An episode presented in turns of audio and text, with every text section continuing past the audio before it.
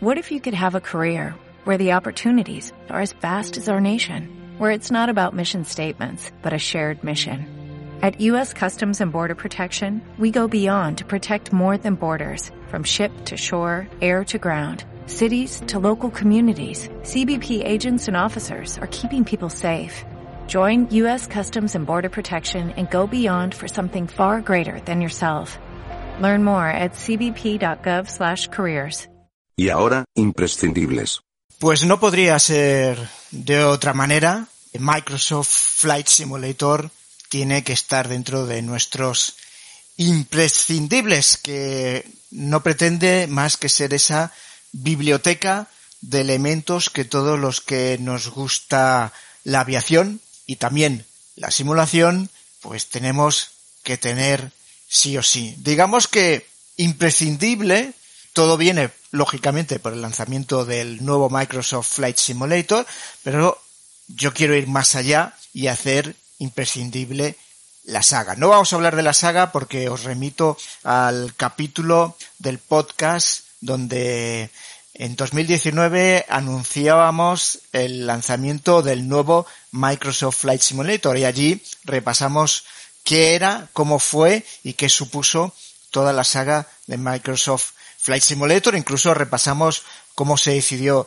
cerrar la franquicia, cómo se vendió una parte a Lockheed Martin, que continuó con Prepare, pero ahí podréis ver todo esto. Pero para mí, la saga completa de Microsoft Flight Simulator es imprescindible. Pero es que este nuevo lanzamiento, que hace dos meses que se ha lanzado, se lanzó el 18 de agosto, por tanto, es increíble todo lo que ha pasado ya en dos meses. Esto es impresionante. O sea, no quiero ni saber cómo estaremos con este simulador dentro de un año o dos años. Y como ya os hemos dicho muchas veces, este es el simulador que todos hemos soñado tener y que por fin podemos tener. También es increíble todo lo que se está generando alrededor. Cosas positivas y después mucho ruido, porque me remito al capítulo del mes pasado, donde a raíz de un post de Robert Randazzo, el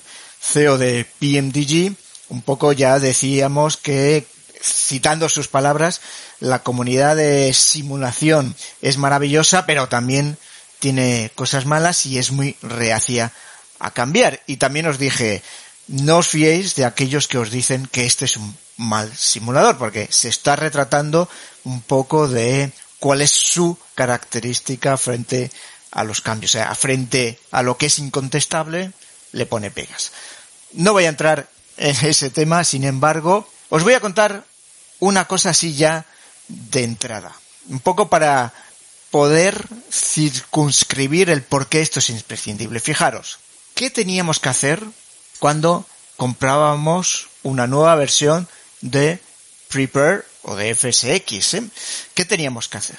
Tal cual lo instalábamos, lo voy a decir así, ¿eh? tal cual instalábamos el simulador, era una porquería. Lo voy a decir con estas palabras porque es la pura realidad. Aquello era muy, muy malo. Los aviones por default, pues no valían nada, el escenario era, la gráfica era malísima, los aeropuertos por defecto, es que yo nunca he volado a ningún aeropuerto por defecto porque daba pena volar a un aeropuerto por defecto. Por tanto, lo que teníamos, pagábamos una cantidad de dinero considerable y lo que teníamos era digamos, una plataforma donde casi casi no podías utilizarlo. ¿Qué tenías que empezar a hacer? Bueno, lo primero que tenías que hacer era comprarte una malla del terreno correcta, porque incluso la malla del terreno, o sea, las elevaciones del terreno que vienen por defecto en Prepare City son defectuosas totalmente. Y lo primero que tenías que hacer era, por supuesto, comprarte pues un producto como FS Global que lo que hacía era rectificar la, la malla de toda la Tierra, pues no sé cuántos, cuántos DVDs venían, eh, cinco o seis DVDs, era una locura instalarlo, pero eso era, lo primero que tenías que hacer era rectificar la malla del terreno porque ya era incorrecta. Después tenías ya la malla rectificada, pero las LAN class, que es, lo, las LAN class significa, eh, tú tenías como unos cuadraditos, que representaba el terreno que tú veías desde el aire y que eh, ese ese terreno, ese cuadradito se iba eh, repitiendo y tenías unas cuantas LAN para desierto, terreno con bosque, etc. Bueno, esas LAN que venían por defecto eran pues muy malas, muy, muy, muy malas, con lo cual te tenías que comprar un producto de Orpx, el Global, porque lo que hacía era sustituir para toda la Tierra unas LAN que ya empezaban a estar mucho mejor, ya era digno de ir volando. No iba a representar la realidad en absoluto, se acercaba un poquito. ¿Qué tenías que hacer después? Comprarte un, producto como Orb X Vector. ¿Por qué? Porque iba a redefinir las líneas de la costa y todo lo que son carreteras y ríos, porque tampoco era correcto lo que venía. Así que ya te acercabas un poco más a la realidad. Si después querías más realidad en una región, por ejemplo Europa, eh, Norteamérica, Asia, Sudamérica, bueno, pues te tendrías que comprar una región 1, X Europe o Norteamérica. Entonces ahí ya empezabas a estar más cercano a la realidad, porque ya, digamos que ya no era la LAN class repetida, sino para cada parte de esa región, pues habían hecho LANs class eh, ya específicas y ya era mucho mejor. Últimamente, que había salido ya lo que era el True Earth. Lo que pasa es que, que el True Earth ya casi, casi, digamos que era ver una representación real de, del terreno.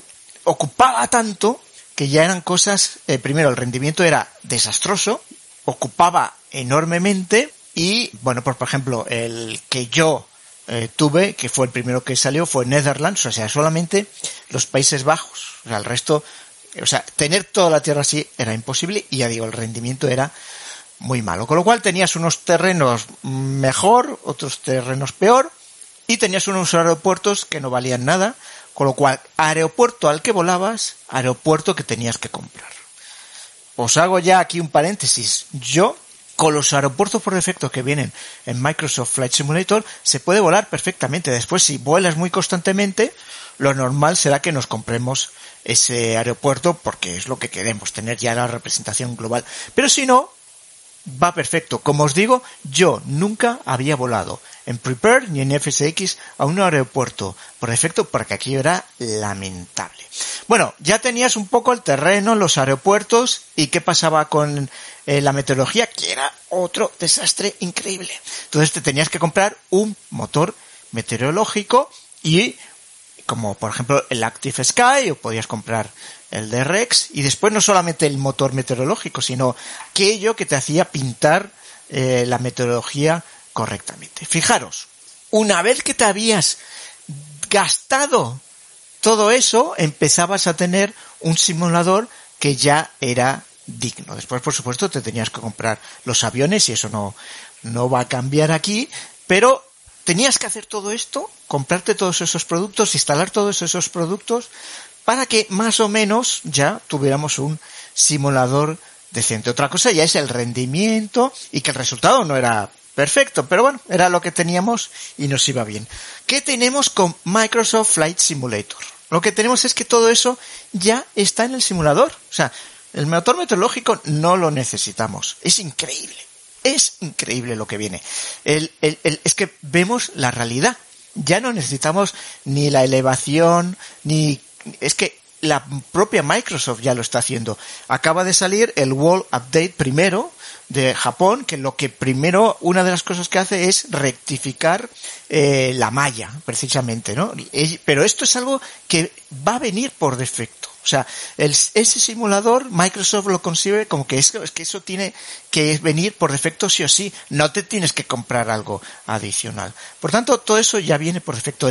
La representación del terreno es que es la realidad pura y dura. Nunca antes podíamos haber hecho vuelos VFR de verdad. Nadie hacía vuelos VFR porque aquello era un desastre. Ahora ya da gusto cogerse una Cessna y darse una vuelta porque es que ves el mundo tal cual es. Con lo que quiero decir es, por eso os estoy diciendo, este es el simulador que todos queríamos, porque somos capaces de tener algo que todos soñábamos con poder tener. Un mes después del lanzamiento de Microsoft Flight Simulator, eh, os dejo el enlace de la nota de prensa, Microsoft da un poco de datos de lo que había pasado. Cuatro datos os voy a dar. Un millón de jugadores. Esto yo no sé cómo lo valoráis, ¿eh? Un mes después de lanzarse ya tiene un millón de jugadores, lo nunca visto. Hay un billón de horas, un mes, ¿eh? estamos hablando en un periodo de un mes, ya había registrados más de un billón de horas de vuelos, más de 26 millones de vuelos en total y curiosamente el aeropuerto más popular JFK, el tercer avión más popular el Airbus 320 y el destino más popular tu casa. Bueno, esto era el, un poco la nota de prensa que sacaba Microsoft porque sin duda es espectacular el que te digan que ya hay un millón de jugadores impresionante. Esto es un mes después de lanzarse. Pero es que lo que has pasado es que empieza a haber todo un movimiento open source, toda una comunidad open source alrededor de este simulador. Yo ya os dije, y esto lo comprobaremos, pues a ver, cuando dentro de un año veremos qué tan encaminado voy o no como es predicción. Yo ya os dije, 80% de los usuarios de simuladores van a esta plataforma y 20 se van a quedar principalmente en Explain y después habrá alguna otra especializada que también estarán. Prepare va a morir, Prepare 4.5 va a seguir viviendo porque si quieres volar aviones study level todavía lo tienes que hacer o en Explain o en Prepare, por tanto quien lo haya invertido en Prepare y quiera seguir volando PMDGs o FS Labs, pues durante un tiempo lo, lo va a mantener, pero yo creo que la quien está yéndose a Prepare 5 Mm, nadie, una minoría, se está yendo a Prepare 5, o sea, la gente se va a quedar en 4 o 5, mm, poquísima gente va a migrar ya a 5, ya digo que no es que va a morir, porque Prepare CD seguirá siendo la plataforma original para la que se fue concebida por Lockheed Martin, que es para hacer simuladores para sus aviones. Pero ya para el común de los mortales, Prepare CD morirá, poco a poco morirá, porque lógicamente todo el mundo se pasó a Prepare CD porque era la continuación de FSX lógicamente todos los que están en Prepare CD pues migrarán a Microsoft Flight Simulator porque es, es lo lógico. Y ya digo que X-Plane va a seguir existiendo, pero, pero será, ya no es el 50-50, ahora es el 50 Prepare, 50 X-Plane. Bueno, yo digo que va a llegar al 20 solamente. Que ya está bien, ¿eh? ya, ya está bastante bien. También tendremos que tener en cuenta que la base de usuarios de simulación va a aumentar, que era una de las cosas importantes que decíamos. O sea, la base de usuario estaba absolutamente estancada, incluso reduciéndose. La gente joven no estaba interesada en simuladores, por tanto no había gente que entrase. Esto iba declinando y esto va a hacer, evidentemente, que aumente. Fijaros que aún tiene que salir la versión para Xbox, que esto va a hacer que aumente todavía más la base de usuarios. Pero lo que nunca habíamos visto en FSX ni en Prepare y sí que se daba en X-Plane es que saliera una comunidad potentísima haciendo cosas gratuitas. Y esto para mí es algo inconcebible, pero maravilloso. Y lo que estamos viendo es uno de los, uno de los proyectos que más me fascinan es que, bueno, todos sabemos, Fly by Wire, que es los están haciendo un mod de la 320, del Airbus 320. Y es que lo están mejorando, que es que es increíble. Yo no sé si llegarán a crear un study level o es imposible con lo que viene de Francia crearlo. Pero lo que están haciendo ya es que es impresionante. ¿Cuál es la reacción de Microsoft? Que se le ha preguntado. Microsoft ha dicho, estamos impresionados con lo que han hecho, pero no sabemos si podemos soportarlo, porque nosotros lo que tenemos es una licencia de Airbus para tener ese avión, yo no sé si puedo soportar algo que haga la comunidad que no tenga yo el control. Entonces, ellos han emitido una pregunta a Airbus diciendo, oye, ¿qué hacemos con esto? ¿Le damos soporte oficialmente? No sé lo que va a pasar y no quiero, no tengo una opinión. Puedo, tener algo que me puedo pensar que va a pasar, pero veámoslo. Pero lo que os quiero decir es, este simulador no es solo increíble, sino lo que se está formando alrededor es brutal. Y como ejemplo, este, el 320, el modo de 320 que es, que es brutal. Las libreas.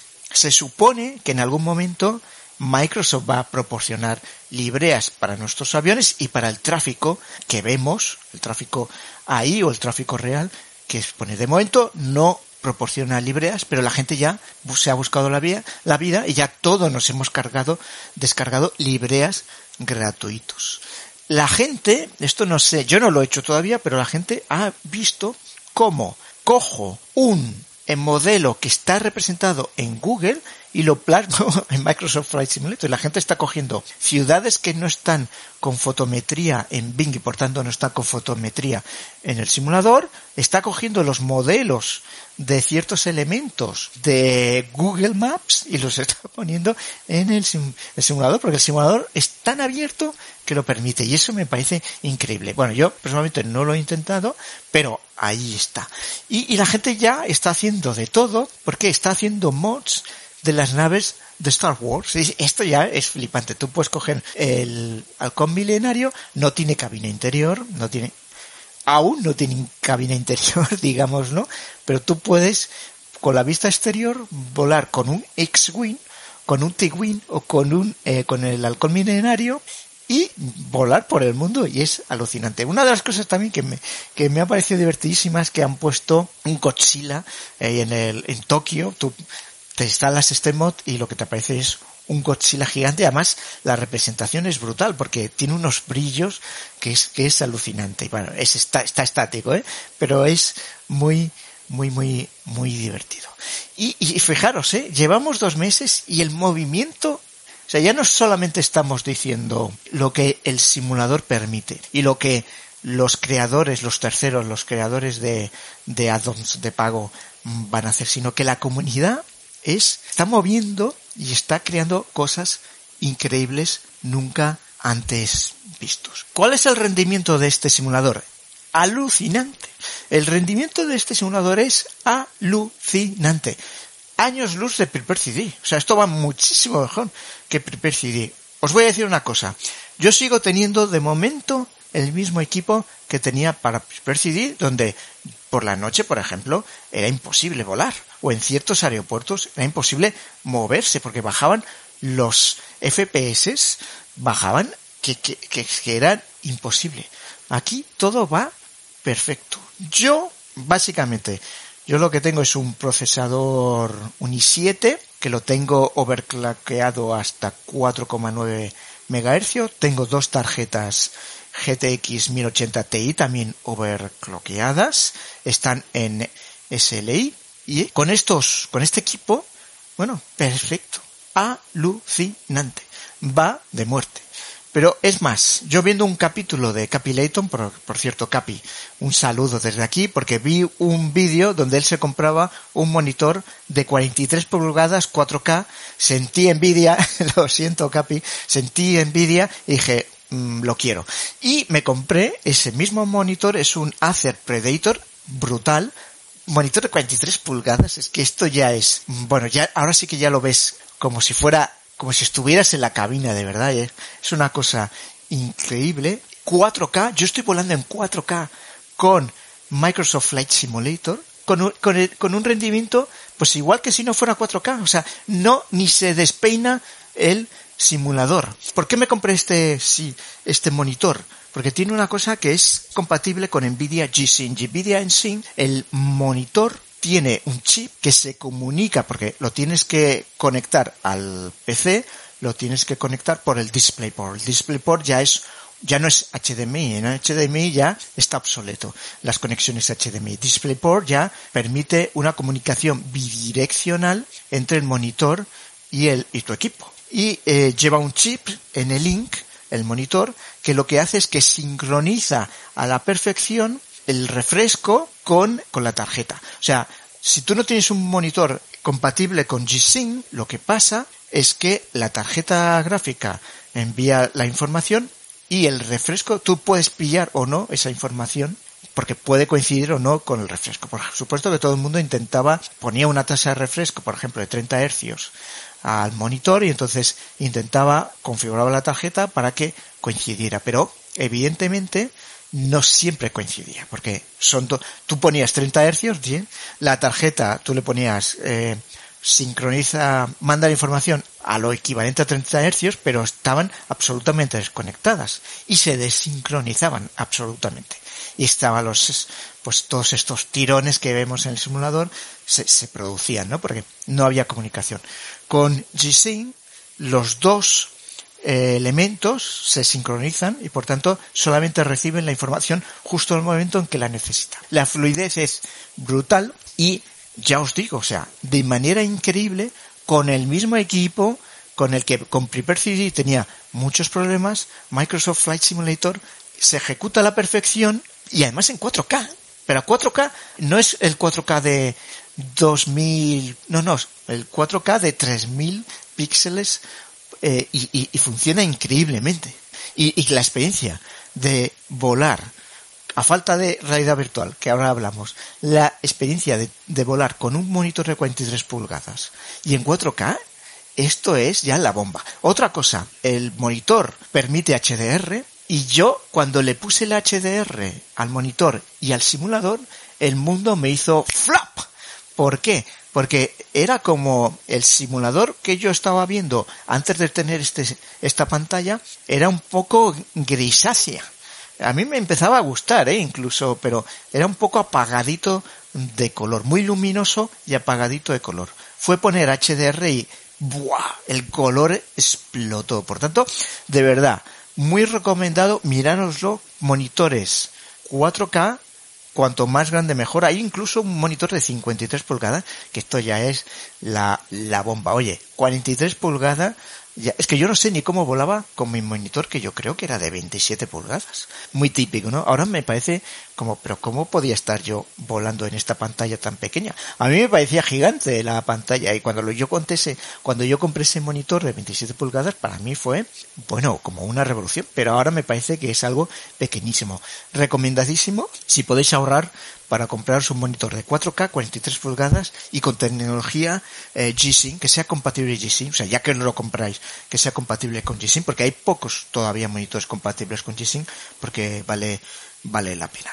Eh, y esto sí, esto iba a colación porque sí que se está produciendo todo un cambio de hardware asociado a este, al lanzamiento de Microsoft Flight Simulator. La gente quiere volar en condiciones con Microsoft Flight Simulator y la gente está cambiando. O sea, se está produciendo una revolución, una gran compra de nuevos aparatos. Además, fijaros que están saliendo las nuevas tarjetas gráficas, la serie 3000 de Nvidia, que esto ya es la revolución máxima. Entonces, todo el mundo está renovando en qué en algo sus equipos. Yo de momento ya os digo, nuevo monitor, os sigo teniendo las dos tarjetas gráficas 1080 Ti que me van de muerte, porque además se ejecutan las dos tarjetas, o sea, yo veo como si los monitorizo veo como pone que van a un 140, 120, 140 por ciento, o sea, quiero decir que evidentemente están trabajando eh, las dos. De RAM tengo 64 GB de RAM, voy sobrada, con la CPU, pues nunca llega al 100%, siempre se mantiene más o menos en el 60, o sea que, que voy bien de, de CPU. Por supuesto, la tarjeta, la 3000 de Nvidia ya sería la, la, bomba, pero de momento me va bien. Y además he aprovechado de momento para cambiarme también los controles. Yo tenía unos controles de vuelo, mm, bueno, antidiluvianos, los Logitech G940 creo que son, que era como un pack que te venía el joystick, te venía un throttle y te venía los pedales. La verdad es que eh, ya siempre me han dado muchos problemas. Hay mucha gente que los usa. ¿eh? Siempre me da muchos problemas. La precisión ya era muy mala. Yo ya me había deshecho de ese throttle y me había comprado un throttle réplica de un 737, que por cierto ya os diré, porque también tengo problemas con ese throttle y algo haré. Pero lo que he hecho ha sido también renovarme eso. O sea, me he renovado el joystick y me he renovado los pedales. Me he comprado, ahora tengo un jock como Dios manda y unos pedales como Dios manda de Virtual Fly que es el Joko Plus y el Radar Plus y esto yo creo que en algún imprescindible van a caer porque me parece simplemente brutal estos dos elementos. Caerán en los imprescindibles porque son muy buenos. Por tanto, yo mismo estoy renovando hardware externo quizás al, al, propio al propio PC, pero estoy renovando hardware y lo está haciendo así la gente. Se, se, está notando una lo que es hardware, tanto máquina como monitores como periféricos, la gente hay una motivación adicional que ya se había perdido mucho con, con lo que teníamos hasta, hasta ahora. Y, claro, evidentemente queda aparcado la realidad virtual. Ya están anunciando que va a haber un programa de beta close, o sea, no va a ser el open alpha que hubo donde cualquiera podía acceder a esa alfa, sino que va a haber un grupo reducido de beta testers de la realidad virtual que ya se anunció que iba a ser en otoño y se calcula que a finales de noviembre, principios de diciembre, saldría ya, saldrá ya esa expansión veremos si gratuita o no, porque se dijo que lo que tenemos con Microsoft Flight Simulator es más o menos dos, tres updates mensuales donde se corrigen fallos, se hacen pequeñas mejoras. Vamos a tener Google Updates pues cada tres meses más o menos. Lo que dicen cada tres meses vamos a tener algo muy grande de un update. O sea, vamos a tener dos, tres updates corrigiendo cosas eh, pequeñas, mejorando el rendimiento, corrigiendo errores. Increíble ¿eh? cómo va actualizándose esto. Esto es lo que vamos a ir teniendo. Cada tres meses más o menos vamos a tener un gran update, por ejemplo, el que ha habido de Japón, el update de Japón. Fijaros, esto es otro paréntesis que quiero hacer. Ha habido un, un, update de Japón, se ha mejorado Japón, se han puesto nuevas misiones, eh, que esto es otra de las grandes cosas, que no da para decir todo lo que, todo lo grande que es Microsoft Flight Simulator, pero como vamos a hablar mucho de Microsoft Flight Simulator, ya lo diremos. Se han incluido nuevas misiones, se han incluido aeropuertos como Tokyo Haneda o Nagasaki, eh, que ya, de, que los ha hecho Gaia Simulation, que gratis ya son perfectos, y, y, y, esto lo que ha provocado es que yo ahora estoy volando por Japón. Yo nunca había volado por Japón. Yo nunca había, ni se me hubiera ocurrido volar por Japón con Prepare ni con FSX. Pues ahora estoy volando por Japón y estoy descubriendo Japón, porque es que tú ves Japón tal cual es. Yo me puedo ir a África y volar por África y sentirme que estoy en África. Y eso era impensable con Prepare. Yo puedo hacer un tour, yo digo, a ver, ¿qué quiero? Quiero ver cómo es Ciudad del Cabo. Pues me voy y hago un tour por Ciudad del Cabo y veo cómo es. Yo quiero ver cómo es la reserva de los de Masai. De, voy y lo veo. Y además han añadido animales salvajes. O sea, esto es increíble. Japón, estoy descubriendo Japón. Nunca había volado por Japón, ahora estoy en Japón. Y esto va a ir constantemente. Tú puedes descubrir el mundo. Porque ves el mundo tal cual es y esto es maravilloso. Imaginaros hacer esto en realidad virtual. Es que vamos a ver cómo es, ¿eh? porque es que esto puede ser ya el no va más. Tener este producto con realidad virtual, si ya es increíble en dos dimensiones, en una pantalla, realidad virtual puede ser la bomba. Bueno, pues si el primer World Update, eh, como decimos, cada tres meses eh, va a haber un update, este se ha adelantado porque al mes prácticamente ya ha habido, pero el próximo update será el de realidad virtual. Lo que siempre han dicho es, estos updates grandes pueden ser gratis o no. Eh, igual realidad virtual no es, no es gratis, tienes que pagar. O sea, va a haber updates que serán de pago. Bueno, me parece perfecto. Porque el mundo es así. Eh, hay que pagar lo que se hace bien hay que pagarlo. Y este simulador, acabo ya, acabo ya con esto, de este imprescindible de Microsoft Flight Simulator. Fijaros el cambio de modelo, ¿eh? Prepare CD. La versión 1 la tienes que pagar, la 2 la tienes que pagar, la 3 la tienes que pagar, la 4 la tienes que pagar, la 5 la tienes... Cada versión no es que, es que además era completamente distinto. Tú tenías que volverte a instalar todo, todo lo que habías hecho, normalmente no funcionaba, tenías que esperar a que el fabricante hiciera una actualización, eh, pero eso pasaba incluso con versiones internas. Te comprabas la 4, pero la 4.1 ya no te iba el, el FSPC, el Active, o sea, ya no te iban muchas cosas. Los escenarios seguían funcionando, pero todo lo que no era escenario no funcionaba. El PMDG no funcionaba. Y cada nueva versión pagabas, pagabas los 80 euros mínimos para una nueva versión. Esto no, el modelo de negocio ha cambiado. Tú te compras Microsoft Flight Simulator, ya está, ya lo tienes. Y ellos dicen, esto es un simulador para 10 años. No significa que en 10 años muera, sino que durante 10 años no vamos a pagar otro nuevo simulador, seguro, porque es el mismo simulador. Pagaremos los addons de tercero y esos updates, esos DLCs que saquen, que ya veremos en qué consisten. ¿no? Por tanto, el modelo de negocio es de acuerdo a los tiempos. Los tiempos ahora el software es así. Tú ya no estás, ya no te tienes que estar comprando el Microsoft, por eso ya se llama Microsoft Flight Simulator. Fijaros que siempre había sido Microsoft Flight Simulator 2000, Microsoft Flight Simulator eh, el 2004, el FSX fue el único que no le pusieron el año, el, el 98. Siempre había un año, porque cada dos tres años sacaban una nueva versión que era una nueva versión, o sea, era, te tienes que desinstalar la anterior y esta es una nueva versión. Podría ser además las cosas totalmente incompatibles con la siguiente. Tenías que pasar por caja cada dos, tres años. Prepare adoptó ese mismo modelo, no se planteó un cambio de modelo, dijo, vale, pues yo voy a hacer lo mismo cada nueva versión, les cobro. Microsoft Flight Simulator ya no es Microsoft Flight Simulator 2020, como al principio la llamamos. ¿Por qué? Porque es que ya está, no va a haber cada dos o tres años un simulador nuevo. Es este. Este que va a haber updates. Bueno, aquí acabo. Podría estar horas y horas hablando de Microsoft Flight Simulator porque es brutal, pero lo contengo aquí porque además es el imprescindible. Es sin duda entra como imprescindible Microsoft Flight Simulator y va a ser lo que nos va a ocupar durante el apartado de simulación en los próximos, ya no digo meses, sino por supuesto años. Every day, we rise, challenging ourselves to work for what we believe in. At U.S. Border Patrol, protecting our borders is more than a job, it's a calling. Agents answer the call, working together to keep our country and communities safe. If you're ready for a new mission, join U.S. Border Patrol and go beyond. Learn more at cbp.gov/careers.